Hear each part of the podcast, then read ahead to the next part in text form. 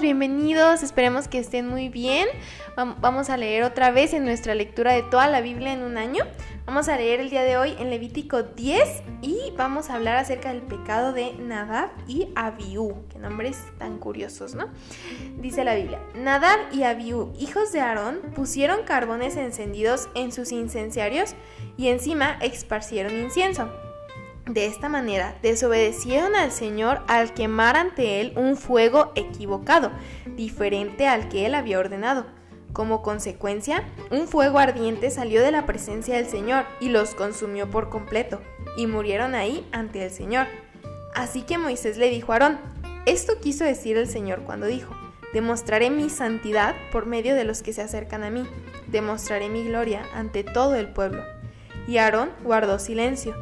Después Moisés llamó a Misael y a Elzafán, primos de Aarón e hijos de Uziel, que era tío de Aarón, y les dijo, vengan y llévense los cuerpos de sus parientes de delante del santuario a un lugar fuera del campamento.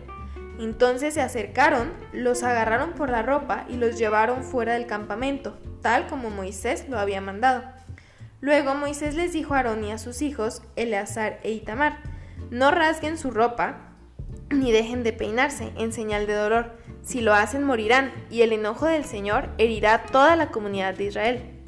Sin embargo, el resto de los israelitas, sus parientes, podrán hacer duelo a causa de la destrucción por fuego de Nadab y Abiú que hizo el Señor. Pero no salgan de la entrada del tabernáculo o morirán, porque ustedes fueron ungidos con el aceite de unción del Señor. Entonces hicieron lo que Moisés les ordenó. Bueno, qué fuerte, ¿verdad? Eh, hablamos de una historia en la que desobedecer les costó la muerte a Nadab y a Abiú.